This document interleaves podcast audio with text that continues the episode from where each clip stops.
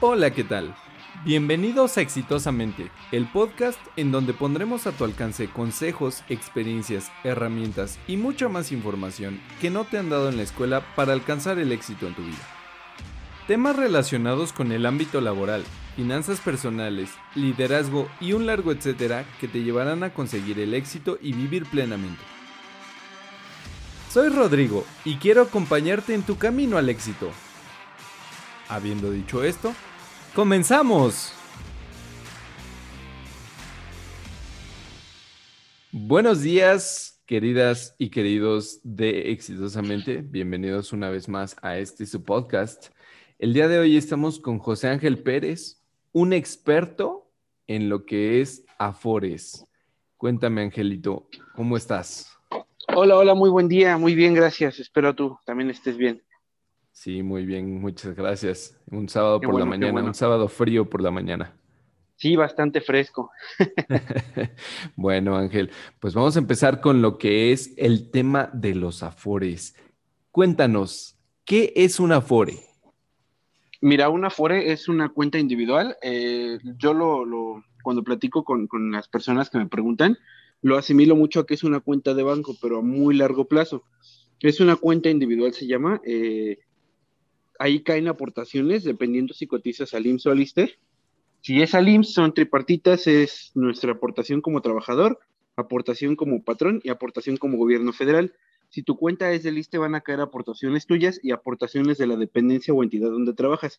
Estas aportaciones, lo que hacen las administradoras de fondos para el retiro es invertirlas para que tu edad de pensión, que es de 60 a los 65 años, tengas eh, los fondos suficientes para tú solito pagarte tu pensión. Ok, entonces Afore significa administradora de fondo de recursos. Administradora de fondos para el retiro. Administradora de fondos para el retiro, perfecto. Así es. Y entonces nosotros solamente vamos a poder sacar ese dinero hasta que tengamos más de 60 años. Así es, bueno, en teoría puedes pedir una ayuda por desempleo y una ayuda por matrimonio, que estas sí se te dan.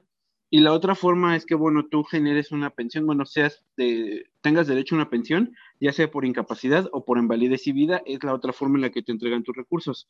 Fuera de eso es solamente hasta que cumplimos la edad para pensionarnos de 60 en adelante. Ok, perfecto. Y cuéntame, eh, yo sé que hay dos leyes o dos, ah, dos rangos de, esta pensión. ¿Sabes algo al respecto? Sí, claro. Por ejemplo, eh, existen las dos leyes que para el IMSS es la ley 73 y la ley 97. En la ley 73 son los trabajadores que entraron a cotizar antes del primero de julio del 97 y la ley 97 o la ley nueva somos los que entramos a trabajar después, que nos llamamos generación Afore. La generación anterior, que es la, generación de, en transición que se le llama, eh, es un tanto diferente en cuanto a su pensión, ya que esta la paga el, gobierno a través del IMSS y a nosotros solitos estamos juntando el dinero para pagarnos nuestra propia pensión. Ok, perfecto. Y con respecto a esta, antes del primero de julio del 97, ¿cómo podemos saber si nosotros pertenecemos a una o a la otra? Mira, eh, muchas personas se fijan eh, para muy rápido y sencillo en tu número del Seguro Social. Este se compone de 11 dígitos. Los primeros dos es la oficina del IMSS que te dio de alta. Los siguientes dos es el año en que te dieron de alta. Eh, la mayoría de las personas nos fijamos en ese número para tener una referencia rápida, pero hay unos casos específicos con los que ese numerito, los segundos, el dígito 3 y 4, que son el año en que te da de alta el Seguro Social, Empieza con 97 porque ahí es más recomendable entrar a ver tus semanas cotizadas y ver cuándo fue la primera. Esto sucede por el seguro facultativo, por ejemplo, en las escuelas te asignan un número de seguro social, pero no por eso estás cotizando. Entonces, eh, tienes un número del seguro social, por ejemplo, con 97 y te dieron de alta antes del primero de julio, pero como no tienes cotizaciones, ya estás perteneciendo a la ley, a la generación Afore. Ah, ok, ok. Entonces, cualquier número que tengas antes del 97, digamos 96, 95, 94, ya automáticamente entras a la ley vieja? Eh, sí, si cotizaste, si tienes una sola cotización antes de ese primero de julio, eres generación en transición. Si tienes una, bueno, si tu primera cotización fue después del primero de julio, perdón, eh, ya eres generación Afore. Ah, ok, perfecto. Entonces hay que checar nuestras semanas cotizadas ante el IMSS o el ISTE. Así es. Perfecto. Entonces cualquier número después del 97, incluso los ceros y los ceros 10, o perdón, los 10, los eh, y los números subsecuentes, ya, este, ya somos generación Afore. Así es. Eh, bueno, ahí que este, cabe aclarar que cambia un poquito para lo que es la, el, los empleados o trabajadores para el ISTE ya que ellos, la ley anterior eh, terminó sus efectos el primero de abril del 2007. Y ellos, por ejemplo, eh, a los trabajadores que están activos o que estuvieron activos cuando cambió la ley, se les dio a escoger en ese momento si querían ser eh, de la ley anterior o de la ley nueva, que es el, se le llaman para el décimo transitorio, que viene en su nueva ley, que los protege como trabajadores y poderse pensionar con los derechos de la ley anterior o ellos elegir en automático ser generación Afore. Oh, perfecto, qué interesante. Y a ver, cuéntame, cuéntanos, ¿cuáles son los beneficios de una ley, de la ley anterior, contra la ley nueva? Sí, por ejemplo, eh, eh, lo que es IMSS, anteriormente te pedían 500 semanas para, para poder solicitar tu pensión y, bueno, tener de 60 a 65 años. Si tenías 60, se te daba un promedio del 75% de tus últimas 250 semanas cotizadas. Y cada año aumenta un 5% hasta llegar a 65 y te den el 100. Este, entonces, bueno, de cualquier forma se calcula tu pensión, la, pensión te la paga el gobierno a través del IMSS, y bueno, en, general es lo que te pedían en ese entonces. Ahorita ya es un poco más eh, alto el número de semanas cotizadas para la ley 97 te estaban pidiendo 1.250 y tener más de 60 años, pero eh, apenas hubo una, una, modificación a la ley donde, bueno, para que más personas pudieran tener una pensión, se bajó este, este número de semanas a 750 y cada año va a ir aumentando ciertas semanas hasta juntar o llegar a mil semanas, donde va a ser el tope del gobierno para solicitar una pensión. Ah, a ver, explícanos eso de las 750 hasta las mil. Sí, mira, por ejemplo, este año, me parece, no recuerdo si fue este o el anterior, eh, eh, hicieron esta implementación. Ah, ok. Eh, sí, por eso Es, un poquito más complicada. Por ejemplo, este, no recuerdo, bueno, te piden 750 semanas para poder pensionarte. Esto lo hicieron porque mucha gente no juntaba las 1250. Entonces, de aquí en adelante va creciendo cada año y cada año incrementa en 25 semanas el, requisito para pedir una pensión. Es decir, este año van a pedir 750, al siguiente van a ser 775, al siguiente 800 y así va a ir aumentando el requisito de pensión hasta llegar a mil semanas en el 2031. Esto lo hizo el gobierno para que más personas tuvieran derecho a la pensión y pudieran tener buen acceso también a lo que es el servicio médico. Ah, qué interesante. O sea que en el 2031 eh, va a ser sí o sí que tengas mil semanas cotizadas. Así es. Ah, ok. O sea que si yo ahorita ya tuviera 60 años, entonces si junto las 750 o 775 que corresponden a este año, ya me podría, ya podría iniciar el trámite. Así es, correcto, sí. Ok, ok, perfecto. Perfecto. Esto varía un poquito con las personas del ISTE porque en ellas todavía no ha habido este cambio. A ellas sí se les exigen los 25 años trabajados para poderse pensionar. Wow, ok. E, e, independientemente sea la ley anterior o la nueva. Eh, no, con la ley nueva. Este, la ley anterior tiene todavía tres eh, tipos de pensiones. El que es el, la pensión por jubilación, que son sus 25 años cumplidos y, perdón, sus años de servicio y su edad cumplida. También está la otra que es la de retiro en, por, por edad y la de retiro por tiempo de servicio, pero son casos muy específicos ya. Ok, ok, perfecto. Qué interesante es todo esto de la FORE. Y, por ejemplo, en cuestiones financieras, ya nos platicaste tantito de la ley anterior, que es el promedio de tus últimas 250 semanas, ¿cierto? Sí, sí, cierto. que estamos hablando más o menos de cinco años. Entonces, si ahorita alguien tuviera, ya estuviera en la edad de jubilación de 60 a 65, ya tiene todas sus semanas cotizadas, ¿en qué se debería de estar eh, cuidando o, o qué es lo que podría estar haciendo para percibir una buena pensión? Mira, eh, hay una, una, forma de aumentar tu salario base de cotización.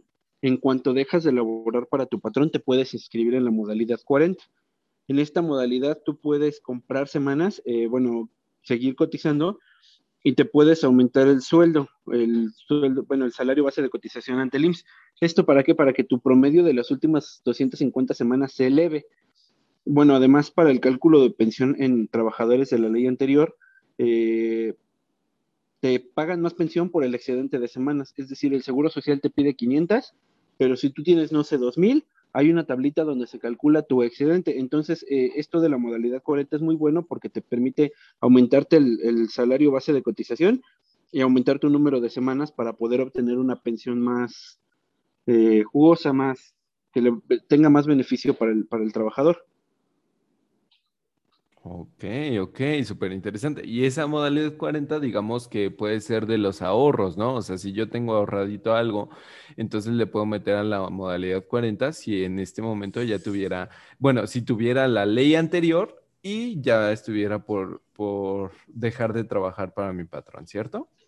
Así es, sí, se paga de, bueno, pues, yo siempre recomiendo tener ahí el ahorro para, para poder entrar a esta modalidad y este, porque sí, sí tienen algún costo que se calcula dependiendo del trabajador.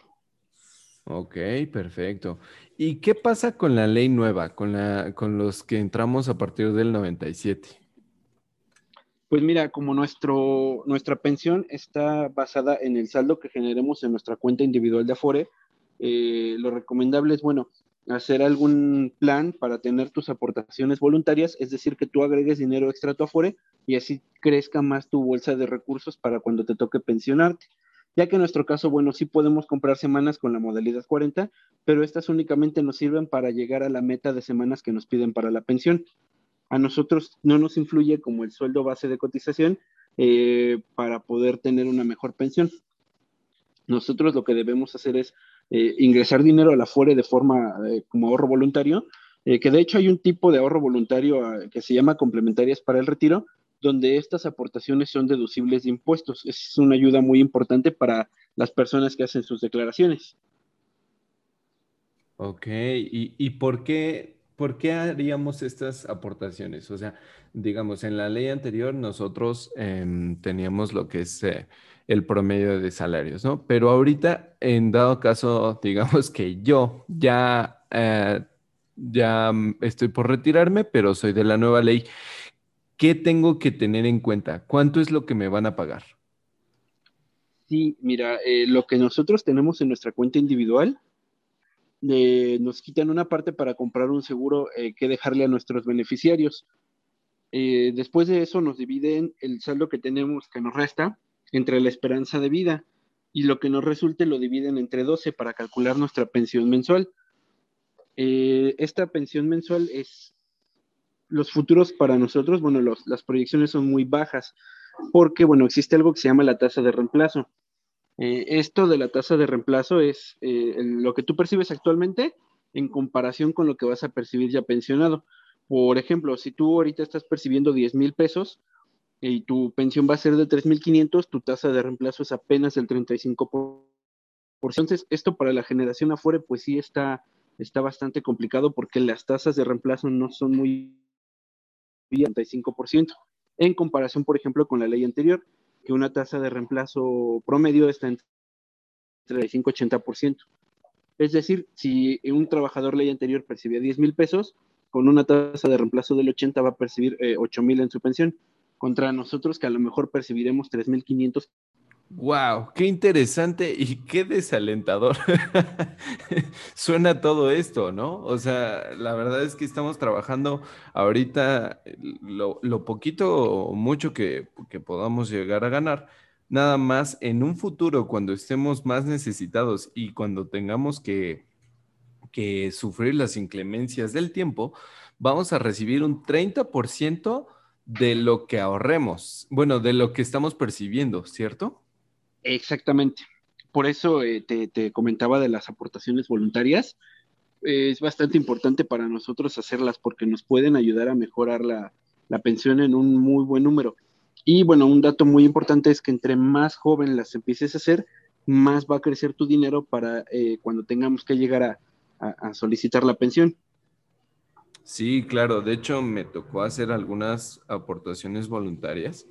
Esto te lo comparto personalmente y se los comparto a ustedes, auditorio querido.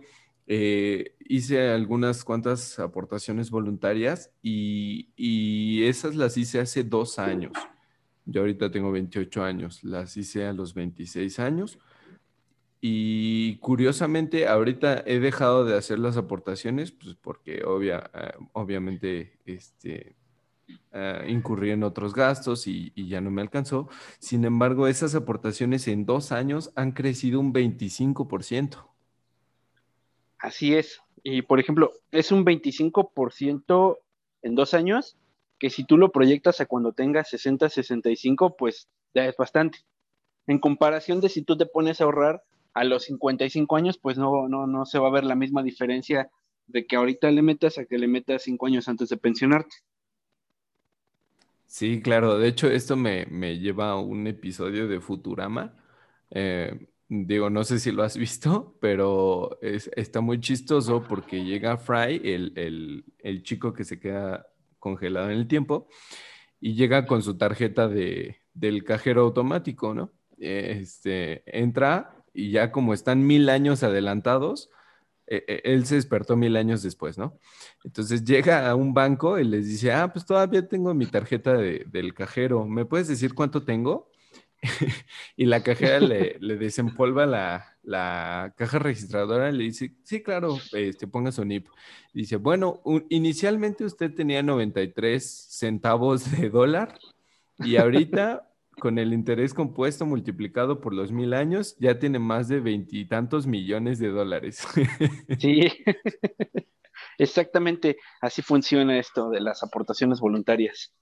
Wow, súper interesante. Entonces, eh, consejo sería para nosotros, la generación Afore, o sea, si tuvimos cualquier aportación después del primero de julio del 97, es aportar a al ahorro voluntario y pagarse a uno primero, ¿cierto?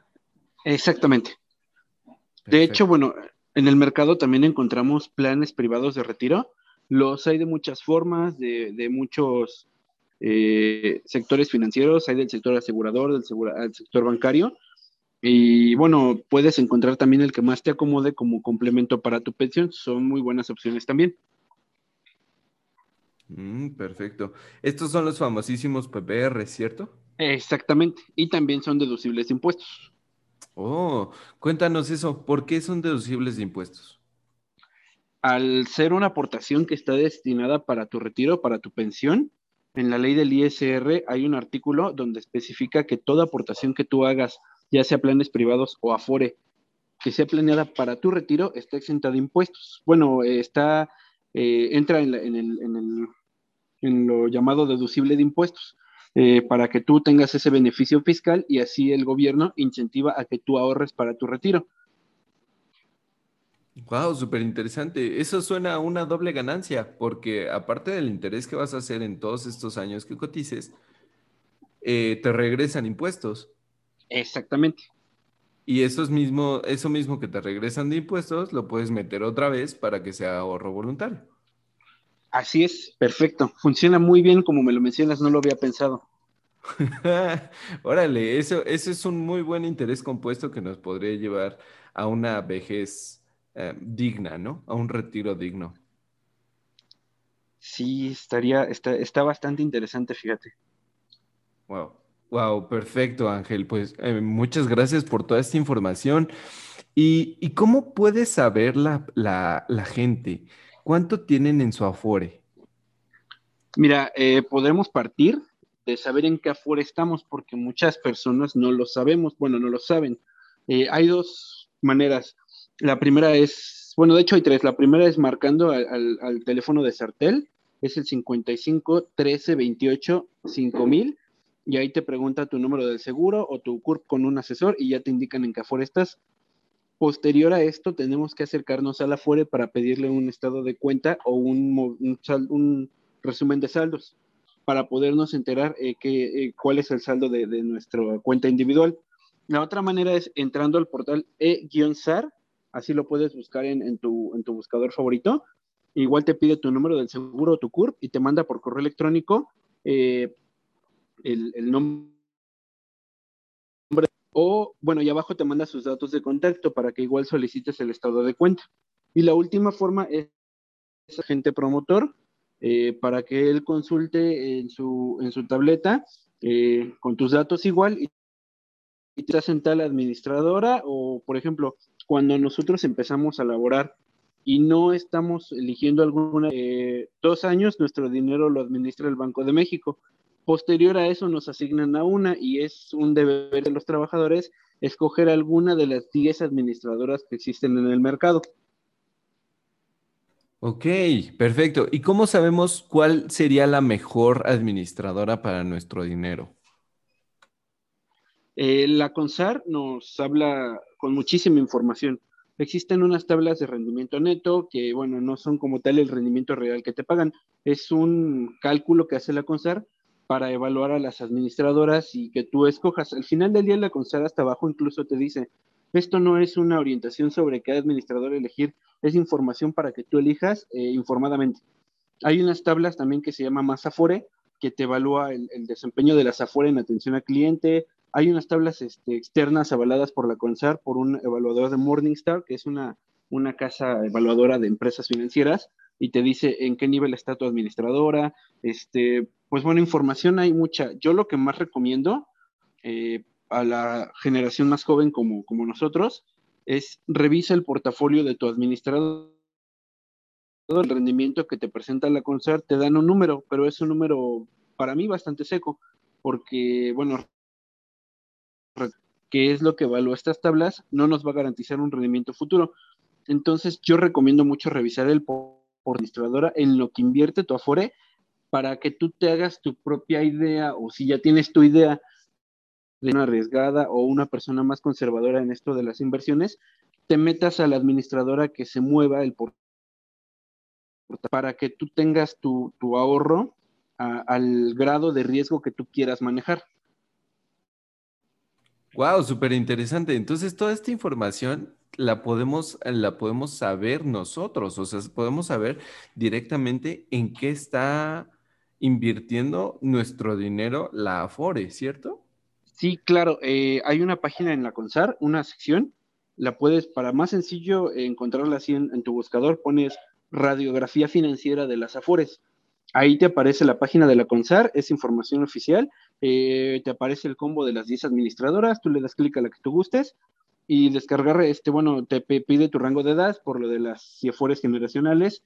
Tú lo escoges y te da la radiografía financiera en qué invierte prácticamente, bueno, cada porcentaje de tu Afore, por ejemplo, de un 100% de inversión te va a decir, hay 50% en CETES, 20% en acciones, 20% en bonos, etcétera. Tú te puedes eh, basar en estas radiografías financieras para poder tomar una decisión tu dinero, porque al final del día la cuenta individual es tu dinero. Claro, Claro, al final de cuentas nosotros estamos moviendo nuestros portafolios al riesgo que quisiéramos, ¿no?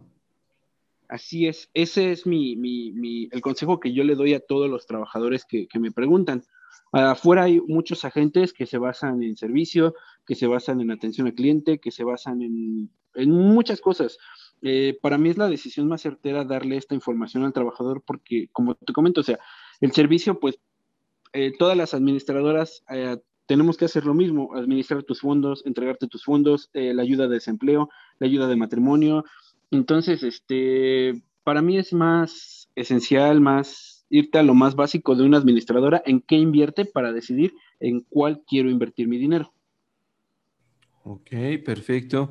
Y, y con respecto a lo que decías, que nosotros podemos pedir una pensión por matrimonio o por o por desempleo, ¿tú lo recomendarías? ¿Tú recomendaríamos, recomendarías que sacáramos dinero de ahí?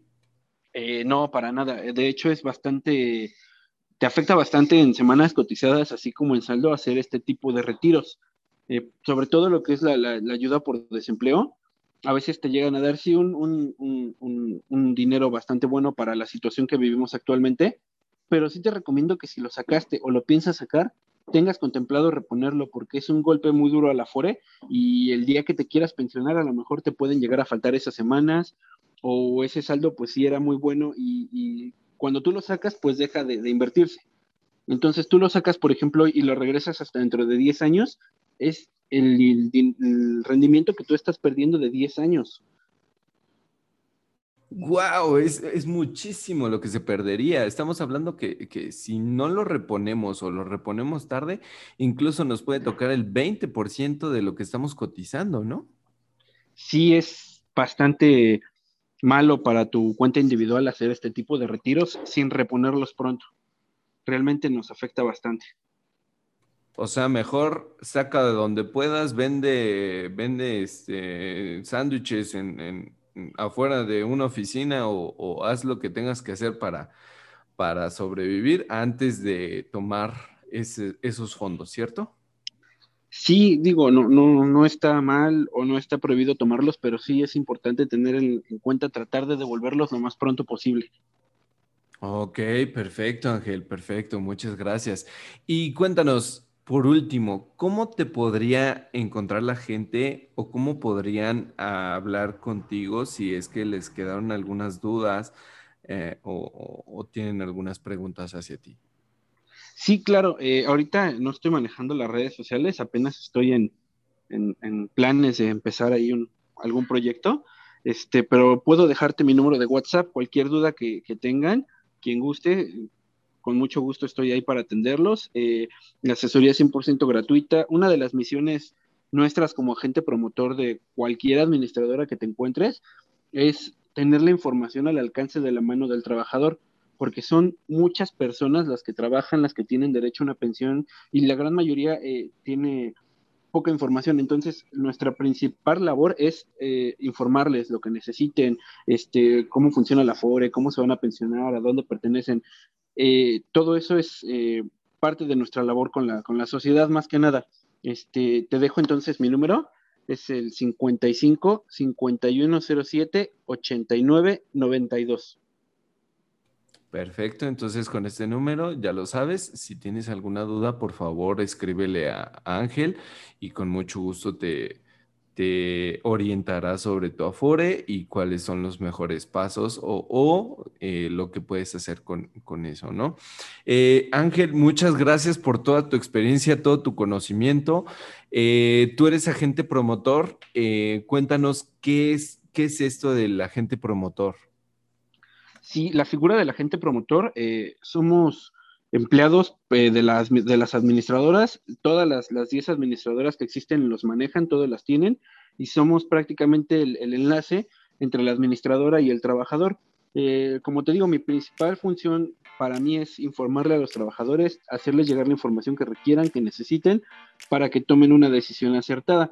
Eh, bueno, como también nosotros eh, requerimos algún tipo de gratificación, pues bueno, buscamos lo que son trámites, trámites de registro o traspaso, tratar de traer eh, trabajadores a nuestros administradores la administradora se encargue de invertir el dinero y a nosotros, bueno, tengamos nuestros ingresos por este medio. Mm, qué interesante, muchas, muchas gracias de verdad y sobre todo gracias por, ese trabajo tan, tan noble que es darle la información a, los, a los que no la tenemos, ¿no? Sí, es una labor bastante eh, gratificante. Para mí es muy gratificante ver a las personas que ayudo. Este, digo, tengo muy poco en el ramo, tengo aproximadamente cuatro años Mm, como soy joven, me oriento un poquito a ayudar a gente joven porque es como que con la que tengo más fácil el, contacto. Pero ahorita he ayudado a pensionar a muchas personas de una tienda donde fui a, buscar mis trámites, a ayudar a la gente y, la mayoría se, se sonríen mucho, te agradecen así bastante el, el, hecho de que les ayudaras o les orientaras del cómo pensionarse. Porque a lo mejor tenían años intentándolo y nadie les ayudaba. Entonces llegas tú y les dices, oye, este, te ayudo con tu Afore, sí, sí me quiero pensionar. Y les explicas y a lo mejor llevaban años sin saber ni idea que ya lo podían hacer. Wow, qué padre, qué padre suena todo esto y la verdad te felicito, muchas gracias por este trabajo, te, repito, tan noble. Eh, amigos y amigas de Exitosamente, si tienen alguna duda con respecto a su Afore, por favor contacten a Ángel Pérez, con mucho gusto los estará, los estará atendiendo y orientando sobre todo para que tomen las mejores decisiones para su retiro. Recuerden no sacar esas semanas cotizadas de la FORE. Eh, es mejor buscar otras formas alternativas de ingreso antes de, antes de descapitalizarse porque en la vejez lo vamos a necesitar muy seguramente. Ángel, cuídate mucho, muchísimas gracias. Eh, público querido, cuídense mucho, mantengan la sana distancia, lávense las manos con jabón y sobre todo usen el cubrebocas que ahorita está repuntando la, la tercera ola y quizá ni siquiera lleguemos a ver las mieles de las afores. Hasta la próxima.